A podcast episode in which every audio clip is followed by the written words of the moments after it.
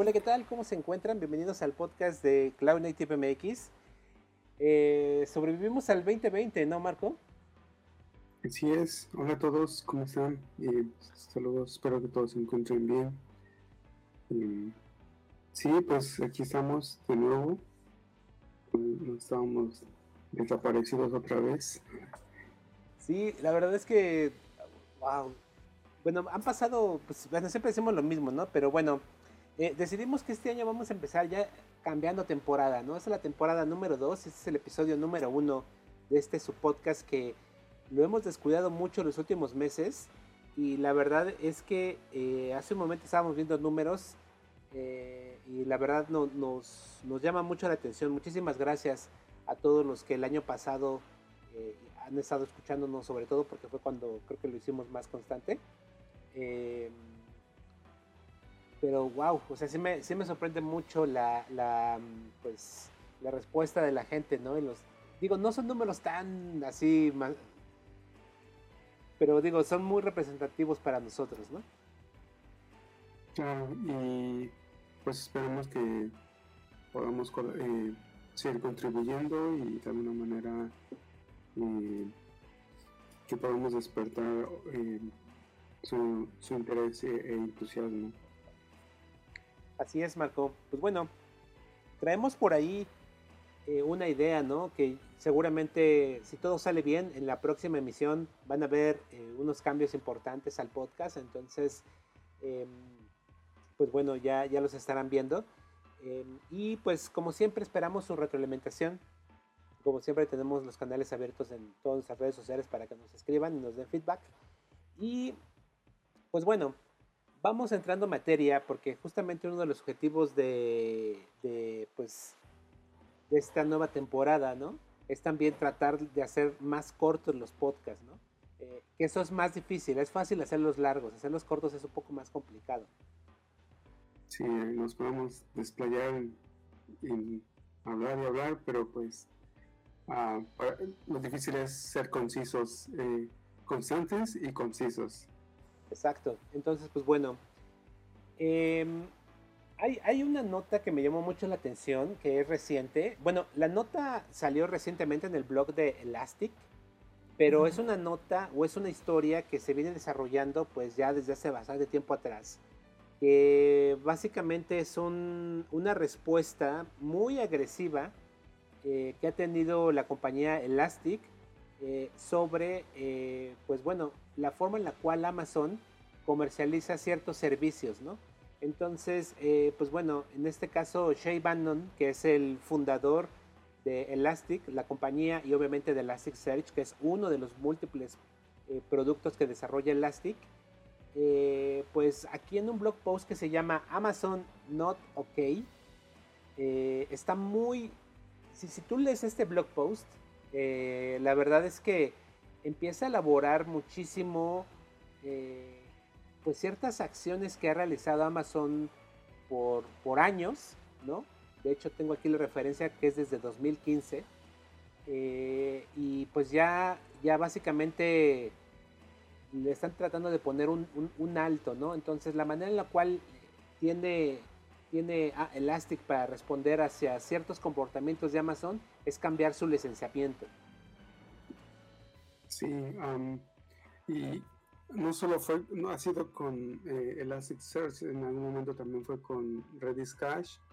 Parece ser que con ellos ya como que ya llegaron a un acuerdo, que ya no, no se ha visto como más este em, pues más discusiones, pero pues eh, Elasticsearch pues sigue en su derecho de, de, pelear por lo cual ellos ven que es lo correcto y pues creo que es un punto a, eh, eh, pues a defender cuando tienes eh, a defender tu trabajo en lo cual otras entidades pues sacan ventaja y básicamente Amazon es un, no sé cómo decirlo sin que se escuche muy agresivo, pero también eh, MongoDB, si no me recuerdo, también cuando ellos tuvieron este, este, le agregaron básicamente creo que el soporte a, la base de datos que tiene, eh, ¿cómo se llama la base de datos? Bueno, una de las bases de datos NoSQL que tiene Amazon, propietarias, eh, le añadieron este, como el driver de, MongoDB. Entonces, porque también ellos cambiaron, ¿no? Cambiaron el licenciamiento. Entonces, em, sin duda Amazon pues tiene, bueno, yo estuve leyendo este artículo y básicamente eh, las, los reclamos que tiene Shay Bannon es sobre la marca más que sobre el producto, ¿no? porque Amazon ofrece como tal el servicio de Elasticsearch Service entonces, este, no sé si vaya a haber unas implicaciones legales. De hecho, lo mencionan aquí, dicen nuestros, nuestros esfuerzos para resolver el problema con Amazon han fallado y nos están forzando pues a entablar una, una pues un caso de juicio, ¿no? Un, un. Entonces, este está terrible la situación. Esperemos que, que ojalá las, las, las cosas se, se arreglen y a veces me parece que, no sé si también nosotros como usuarios tenemos una responsabilidad fuerte, ¿no? Al momento de elegir eh, pues los proveedores, en este caso un trato justo, como, como que creo que es lo que hace falta por parte de Amazon hacia, en este caso, eh, Elastic, ¿no? ¿No crees?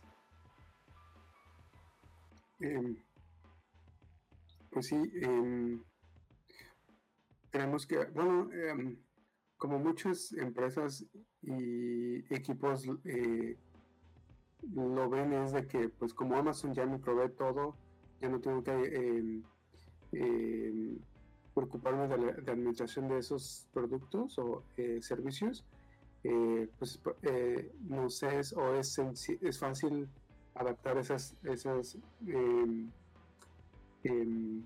esas implementaciones y pues no, no vemos más allá de, lo que involucra o, del impacto. Em, pero pues sí es ah, importante eh, llegar a, analizar esas situaciones. Así es, pues bueno, vamos a ver qué pasa en el futuro con esto, pero como bien dice Shay Bannon, esto no está bien, ¿no? Esto no está, no está chido, no, no, no, ok, ¿no? Entonces, pues bueno, pasemos a la siguiente nota que básicamente eh, es algo que tú recopilaste que es acerca de una nueva, pues creo que certificación, ¿no? Si, si no mal lo entendí. Sí, es una certificación que ya la habían anunciado en junio del año pasado, más o menos, pero en el KubeCon pasado, pues ya lo, lo, hicieron como disponible como ya este, oficial. Y esta eh, certificación es acerca de seguridad, eh, que lo cual yo creo que hace sentido. Eh, por, eh, por todo este movimiento que hemos visto como en el año sobre, eh, recientemente enfocarnos en, el tema de seguridad pues es algo importante que pues si no es posible implementarlo en tu empresa como un equipo dedicado a, esa parte pues sí como debemos de, preocuparnos un poquito en el tema de seguridad Fíjate que está bueno, el, era necesario eh, esa certificación que es la conocida como CKS, la Certified Kubernetes Security Specialist. Y me gusta mucho, digo, no, no he visto si están haciendo esto en las demás certificaciones, eh, pero al menos aquí en esta nota están poniendo como el dominio y el peso, ¿no? Por ejemplo, el, el setup de un clúster, el peso que tiene de esa certificación es el 10%, ¿no? Entonces tienen diferentes rubros y te dan el peso. Entonces esto está bueno como que para que cuando estás preparando tu, tu, examen, la certificación, pues bueno, le, puedas como, pues, pues, pues, ya sabes cuánto va, de ese tema, cuánto, cuánto va a equivaler, ¿no? Entonces me parece, me parece interesante. Eh, el costo es de 300 dólares eh, e incluye una retoma gratis en el caso de que la primera la, eh, no sea efectiva, entonces tienes una segunda, una segunda oportunidad.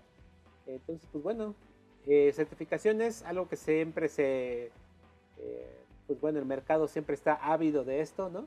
Entonces, pues bueno, una más para, para presumir en LinkedIn. sí, ¿verdad? Em, sí, y a ver, sí, creo que te puse bien el, la liga pues el siguiente es eh, otra liga referente a eso y es de parte de Stark Rocks. que ofrece un curso para esa, expresamente esa certificación y con, lo cual eh, tú te puedes eh, suscribir a, para ese curso, ¿no? que es como una preparación para, para la certificación. Ah, está súper bueno esto. Bien, ah, sí, es un video, ¿no? También en, el blog de la CNCF, ¿no? Es un video y a ver, no sé si em, ves. Hay otra liga, justo que es enrólate al CKS Prep School con K, ¿no? sí, es justamente aquí. Sí, sí, sí, ya, ya lo tengo mejor. Ok.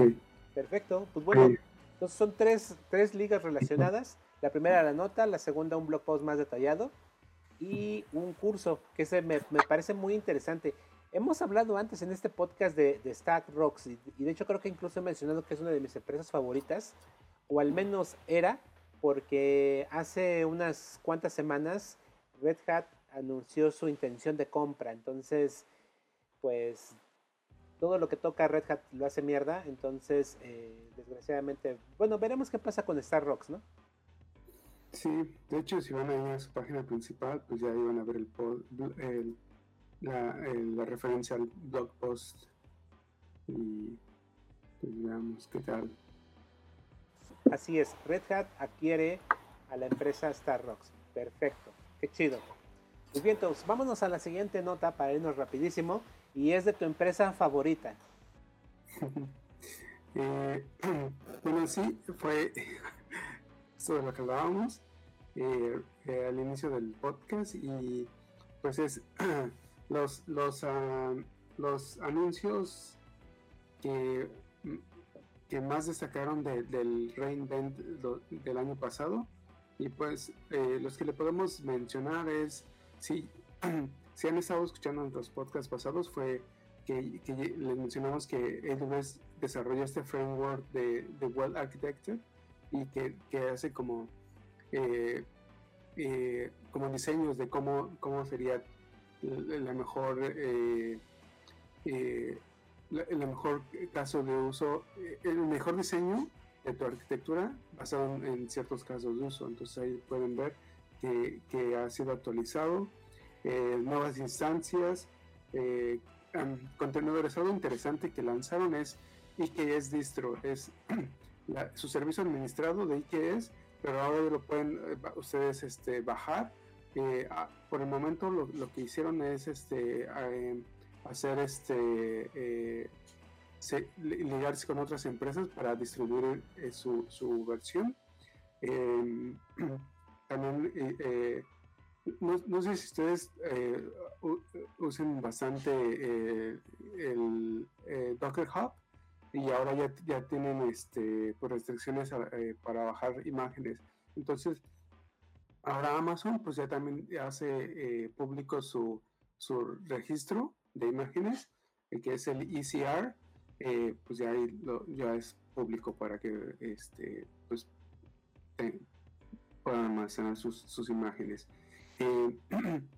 Ah, también lanzan un, un, servicio nuevo que se llama AWS Proton y este es como un, como un servicio para, para almacenar plantillas de CloudFormation y pues ya tú nada más le, pasas ciertos parámetros y tú ya lo puedes despegar eh, eh, y crear tus recursos. Em, ¿Qué más?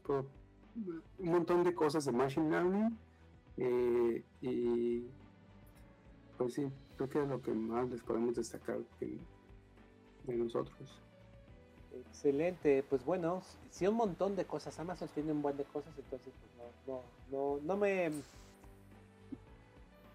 no me extraña, ¿no? O sea, siempre, es que, wow, es una empresa gigante, ¿no? Entonces, eh, para todos los fanáticos de Amazon, aquí tenemos una gran cantidad de recursos eh, enormes, ¿no? Entonces, pues bueno, pasándonos a la, a la siguiente nota interesante eh, de una de mis empresas favoritas, que es HashiCorp, que anuncia la versión 0.20 de un producto que recién lanzaron el año pasado, ¿no? A finales del año pasado, en su HashiConf virtual, que se llama Waypoint. Eh, entonces están trabajando durísimo, durísimo y pues bueno, con esta liberación que, de, este, hecho esta liberación fue del mes pasado, del 10 de diciembre, eh, pero bueno,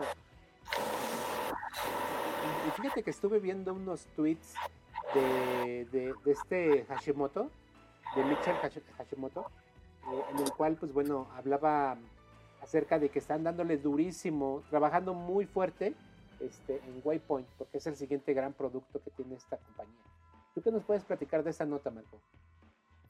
Ah, sí, por lo que eh, estuve viendo, pues es, ese servicio es su como su CI de, de, eh, HashiCorp, el cual pues ustedes pueden eh, de hecho CI y CD eh, del cual pueden ustedes este, construir y deployar sus aplicaciones y pues, eh, pues en, el eh, usando HashiCorp pues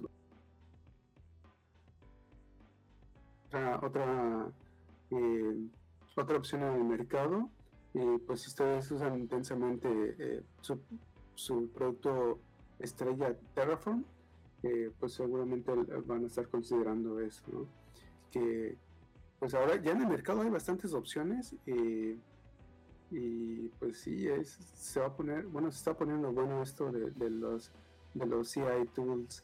Eh, veamos qué tal jala. Por lo menos como que sí, sí dio, este, este, este anuncio sí dio un muy buen eh, impacto. pero pues veamos qué tal. Sí, como que la, tal vez la herramienta más que, se le acerca más, o, de cierta manera es muy parecida, de cierta forma, es este Spinnaker, ¿no? Em, me, parece, ¿no? Que es como, como es más de, de, continuous delivery, em, más que de, CI, pero como que el enfoque que tiene Waypoint es muy basado en, pues en, en, data, ¿no? En, configuration as code, ¿no? Entonces, este, el enfoque tal vez es un poco diferente, pero pues bueno, sin duda, al final del día tienen como que otro enfoque para atacar este problema, ¿no? Que es básicamente poder distribuir eh, tanto cargas de trabajo como configuraciones, ¿no? Entonces, eh, pues sí, yo creo que en los próximos años eh, todavía va a haber una lucha encarnizada de esto, porque además creo yo que obviamente cada empresa tiene sus propios requerimientos, ¿no? No todas las empresas son iguales. Entonces, pues bueno, mientras haya opciones en el mercado, pues eso es bastante bueno, ¿no? Y tenemos un par de anuncios más, ¿no? De, de que es otro, de, otro proyecto, ¿no? Que, que, justamente, más bien esta es una nota ya bastante, eh, ¿cómo podemos decirlo? Vintage, que es de otro de los proyectos que lanzaron en el HashiConf virtual, ¿no? Que es el Boundary. Sí, y pues bueno, ese servicio... Eh, si ustedes ya han estado trabajando un rato con, en la nube, ya los proveedores ya están como tratando de alejarse. cuando ustedes eh, necesitan acceder a sus recursos en sus redes privadas, eh, lo que hacíamos antes era, poner una, instancia bastión para poder entrar ahí en, en, nuestra red pública y de ahí a nuestra red privada. Y entonces ahora los cloud providers están alejándose de ese, de ese ah, bueno, y, usar sus, eh, sus llaves eh, SSH. Y, pues ahora los cloud providers se están alejando de eso y, este, y pues, eh, pues ya están haciendo disponibles otras formas de acceder a, sus recursos en sus redes privadas. Y es básicamente eso. Boundary es una solución para poder acceder a sus, a sus recursos en, en, sus redes privadas de una manera más segura, ¿no? Y que, por ejemplo, aquí eh, usan un Identity Provider que ustedes eh, se integra con, con, eh, con, lo que ustedes tengan en su compañía, este, pues, de una manera un poco más segura. Entonces, realmente ese es su, producto y pues le están, sin duda le están echando ganas a, a, desarrollar una plataforma pues integral de, desarrollo y ya que estás en producción, cómo, accedes eh, eh, pues a todas esas cosas que, tú tienes desplegadas en la nube. Entonces, interesante.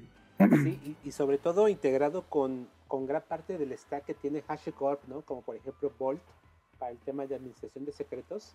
Entonces, este, pues bueno, como que cada herramienta resuelve un problema particular y están encontrando la manera de, de, obviamente de hacerlos trabajar en conjunto. Entonces, Eso está bastante, bastante bueno. Entonces, si no conocían Boundary, pues es una alternativa muy buena a, una, a un problema que es el que mencionó Marco. Eh, y pues bueno, será cosa de que, pues bueno, otra alternativa más, no es que sea la, la, la única, ¿no? sino simplemente tiene otro enfoque para resolver ese problema, pero me parece bastante interesante. Claro.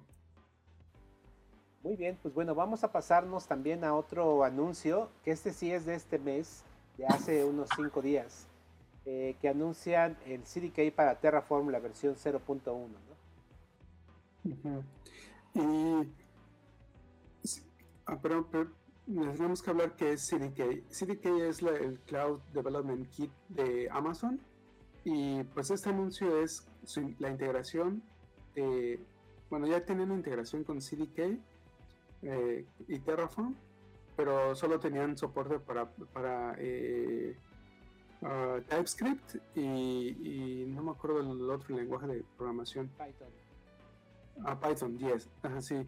Y, y, ahora por lo que con este anuncio de esa nueva versión, pues ya agregan el soporte para C Sharp y Java. Y en lo personal a mí me gusta más eh, eh esta, este eh, pues esta, o este tipo, esta implementación porque realmente estamos interactuando con un lenguaje de programación, ah, lo que, lo que yo veo como un eh, infrastructure as a code ah, y no como plantillas de, configuración as a code. Entonces, eh, yo como, como desarrollador pues lo veo más flexible y mucho más poderoso el que, el que tengas eh, esa posibilidad de, de desplegar tus recursos eh, y pues como es este en Terraform, pues lo, puedes, lo podemos desplegar en cualquier proveedor de la nube. Entonces, este, pues sí, ese es un, eh, pues un, tema muy interesante y pues, ah, pues no, no, no deben echar el ojo, ¿no? Sí, yo, coincido contigo. El tema de que, y, sobre todo lenguajes fuertemente tipados, ayudan un montón, ¿no? Porque justamente en plantillas puedes cometer errores, ¿no? Eh, de, interpolación de variables o que no te sabes la sintaxis correcta o adecuada, pero cuando usas un lenguaje de, programación fuertemente tipado, ya sea como TypeScript, eh, Java o C Sharp, este, en el caso de Python, pues bueno, también se puede, pero no es dinámico, ¿no?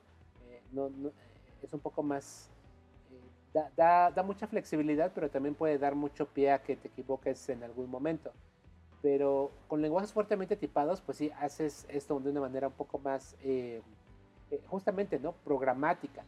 Eh, más que declarativa con plantillas, que sí es bueno lo declarativo, pero al final del día, este, pues terminas con toneladas inmantenibles, ¿no? De, esas plantillas, cuando bien por código puedes automatizar la generación de, todo eso, ¿no? Entonces, creo que para mí es el enfoque correcto eh, a diferencia de usar este puro shell script, ¿no? O puros archivos de configuración de, Terraform o de CloudFormation, ¿no? O de que tengas que ir a reemplazar este, eh, cadenas en, los archivos de configuración. Refacto de configuración es algo que, seguro se, necesita, ¿no? Entonces, pues bueno. wow, eh, qué, anuncios también interesantes, ¿no? De, de HashiCorp. Entonces, pues bueno, ahí se los dejamos para que los chequen. Y vamos a pasarnos a ya el clásico y habitual reporte anual de la CNCF. Sí, y este eh, pues es un reporte creo que eh, un poquito distinto porque ahora ya habla de los usuarios finales que realmente son las empresas que empiezan a adoptar eh, proyectos que, que, están en, en, el, ¿cómo decirlo? En el landscape de, la CNCF. Y pues este, pues es un tema interesante, ¿no? Que, vemos eh, de esas empresas o de eh, usuarios finales, eh, cuál es su aprobación, cómo, cómo este, si lo recomendarían a otros usuarios o empresas. Este, em, si ya lo había mencionado antes, el, su radar de tecnología, pues ahora ya tiene este, el, de storage, el de, el de, base de datos y, almacenamiento, observabilidad y el continuous delivery, que fue el que se habíamos mencionado antes. Eh, otras cosas, este, em, pues lo, que ellos habían estado diciendo es de que pues empresas que eh, al momento de que estaban eh, haciéndole sus este, encuestas, pues decían que la principal eh, problema de que no, ellos no puedan adoptar esas tecnologías, pues era el entrenamiento, ¿no? Los cursos. Entonces, pues ellos, este, les, ah, ah, bueno, también les, podrán ver quiénes son como los que aportan más. Entonces, eh, a esas eh, em, empresas que, eh, que les aportan le están dando como, como tipo becas o descuentos en sus cursos. Entonces, pues es un tema interesante. quieren echar un clavado a los proyectos y, y, este, y pues creo que es lo que me gusta. hay otras cosas que no me gustan de que son eh, relativamente transparentes, ¿no? Sí, está muy, muy bueno y bastante largo el, el, reporte, entonces ahí se los dejamos para que echen un vistazo a detalle. Eh, pues está, está buenísimo, está buenísimo, entonces pues bueno, eh, veamos qué tal, cómo pinta este 2021, ¿no? Digo, a pesar de la pandemia, creo que se lograron cosas interesantes en el 2020. Este, y sobre eso, fíjate que creo que ya anunciaron CubeCon Norteamérica 2021 presencial, ¿no? Sí, bueno, ya lo anunciaron, pero no han dicho que es este virtual, entonces se asume que es presencial. Y este ya veremos qué, qué, qué tal es. O, eh, sea, digo que qué tal qué tan verdadero es que, se, se, realice presencialmente, ¿no? Eh, y para aquellos que estén animados, pues es, va a ser eh, aquí en Los Ángeles. También les quedará cerquita, entonces, para que se puedan caer. Sí, cerquita depende de quién, pero, pero sí, yo creo que, estaría, bueno, estaría bueno. Pues entonces, vámonos a la siguiente nota, que, que bueno, me, gustaron mucho las siguientes dos notas que vamos a ver. Eh, más bien son referencias, ¿no? Eh, y son referencias que tienen que ver con el tema de SRE.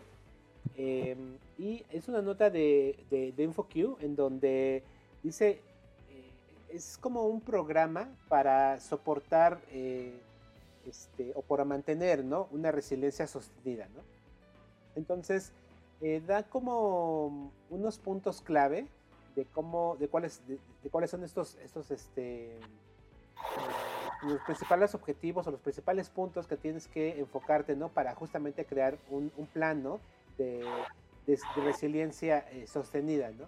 Entonces me, pareció muy interesante compartirlo porque eh, justamente detalla un poco con respecto a, estos puntos, este, qué cosas tenemos que, cuál sería más o menos un proceso para tener esta resiliencia sostenida porque en ocasiones cuando hay problemas en, las empresas, solamente reaccionamos, ¿no? O sea, reaccionamos y hacemos lo, mínimo necesario para resolver el problema. Eh, puede ser que a lo mejor sí encontramos el problema raíz eh, y a lo mejor resolvemos el problema raíz, pero solamente hemos resuelto ese problema, ¿vale?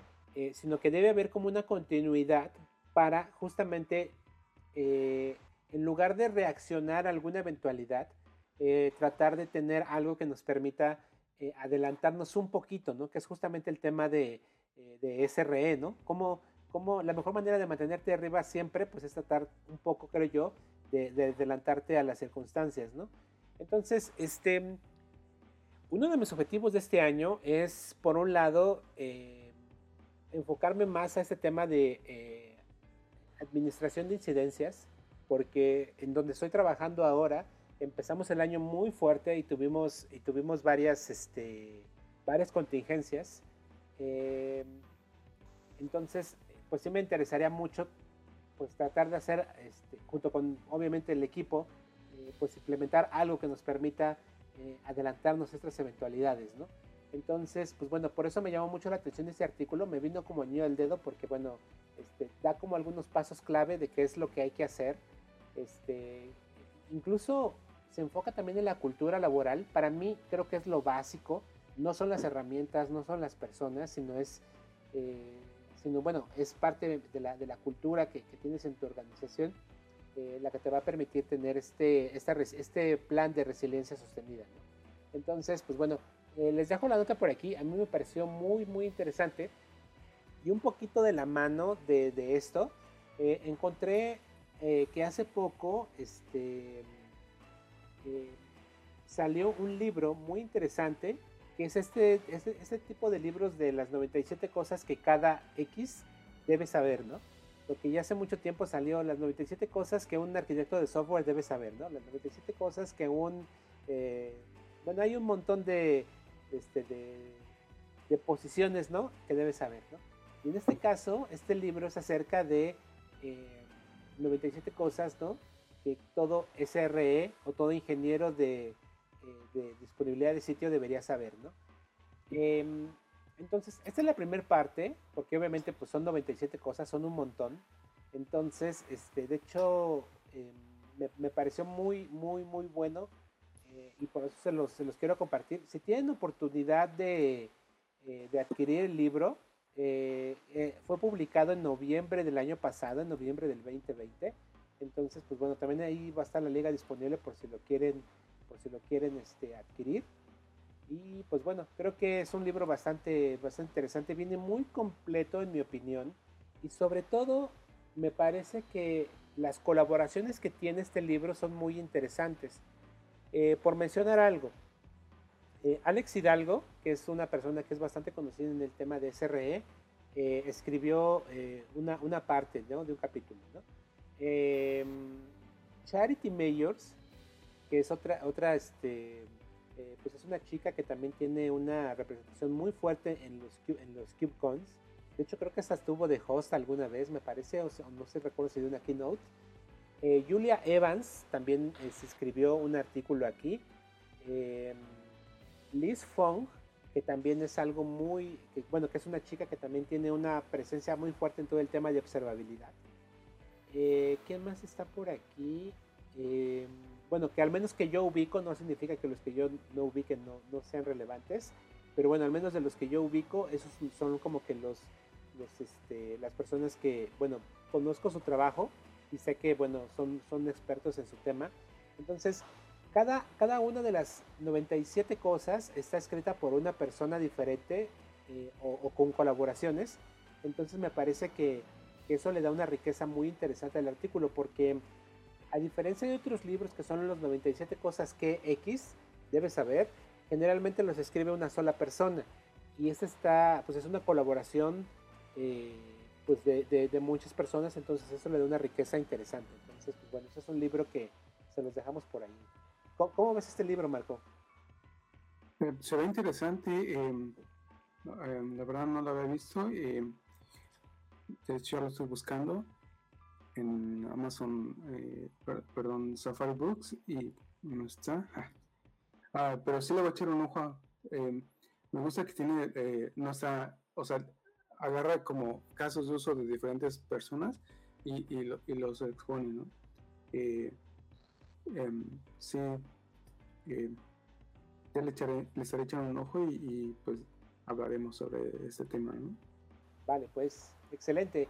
Y ya para acabar la emisión del día de hoy, que parece que sí lo vamos a lograr hacerlo de media hora, vamos a acabar con un repo chingón de código de justamente una de nuestras compañías favoritas, ¿no, Marco? Sí. Eh, y pues bueno, ese es un, eh, como,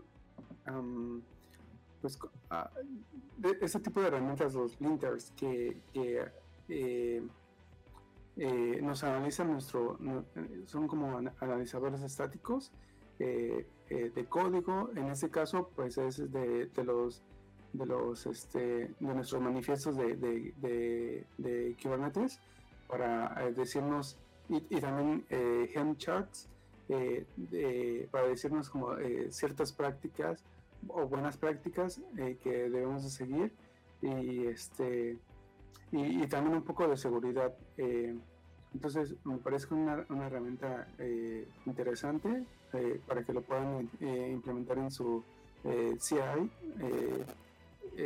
proceso de CI. Y este, y pues sí, esperemos que les, funcione, ¿no? Excelente, Marco. Pues bueno, em, qué, gusto grabar de nuevo. Hacía literal meses, ¿no? Que no grabábamos. Entonces, eh, qué bueno que estamos de vuelta. Con, muchos atropellos, ¿no, Marco? sí, nos, ahí, eh, estaba oxidado el, changarro y el tío.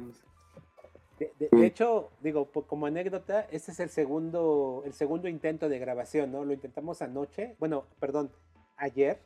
hoy es miércoles 20 de enero, lo intenta, íbamos a grabar el martes 19 de enero y fue imposible.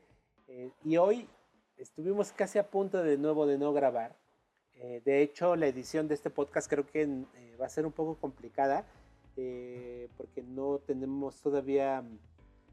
algo pasó acá en el estudio, entonces este, se, jodieron algunas conexiones.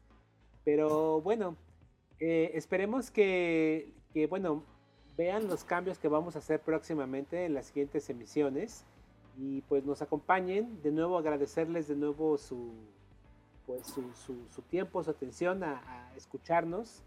Eh, y pues bueno, otro año en el cual no recuerdo si el año pasado hicimos como un propósito de número de podcast que queríamos hacer. Creo que lo habías comentado, pero no públicamente. Sí, ¿verdad? ¿Cómo ves? ¿Lo hacemos público? Al menos el de este año. Así como compromiso o pues sí, lo podemos intentar. ¿Qué, número te gusta? ¿Cuántos podcasts quieres este año, Marco? Ay. Mm, es que son 52 semanas. De las cuales ya llevamos 4. Sí, ya, valimos. Como que un 80% de estas. ¿Te parece bien? 40 podcasts. Algo así. Wow, wow, wow. Es, un número alto. Pero. De hecho, sí. Ah. De, hecho, a lo mejor que no sé si te parece 30. 30 podcasts este año, creo que es, es realizable. Sí. sí. Sí, eh, sí, muy exagerado. Porque con, con 30 podcasts estamos obligados como a hacer casi 3 por mes, más o menos. Entonces, por las eventualidades, vacaciones y eso y lo otro, pues yo creo que, que puede funcionar, ¿no? Sí. Y pues estén atentos a, las cosas que estamos planeando y este y pues, eh, vamos en contacto em, para que nos compartan sus ideas y qué es lo que piensan Así es, excelente Marco. Pues bueno, eh, qué gustazo empezar otro año y afortunadamente ambos bien en esta pandemia horrible de este 2020 que no acaba no acabará pronto. Entonces, este, pues espero que también todos los que nos escuchan se encuentren bien y si por alguna razón se han encontrado mal en algún momento, qué bueno que están, que salieron. Eh, muchos hemos tenido pérdidas durante este, este tiempo también, entonces pues también un abrazo solidario para todos aquellos que en algún momento no la hayan pasado bien o, desgraciadamente hayan perdido algo o alguien en, estos tiempos tan difíciles, ¿no? Entonces, pues si al menos nosotros podemos compartirles un poco de nuestro tiempo comentando eh, notas, ¿no? Este, haciendo un pequeño análisis de algunas de las cosas que ocurren en la industria, pues qué bueno. Si se entretienen, qué bueno. Si les es útil, muchísimo mejor. Entonces, este. Creo que íbamos a hacer otra broma más. No recuerdo. de, los que. De los que llegan y los que se van. Ah, Simón, nosotros ya llegamos. Y Trump hoy se fue. Hoy se fue. sí. Qué cagado. Pero bueno, excelente. Pues bien, entonces Marco, pues vámonos a descansar. Muchísimas gracias y nos vemos, espero que la próxima semana. Sí, gracias a ti, Domix, y saludos a todos. Nos vemos por aquí.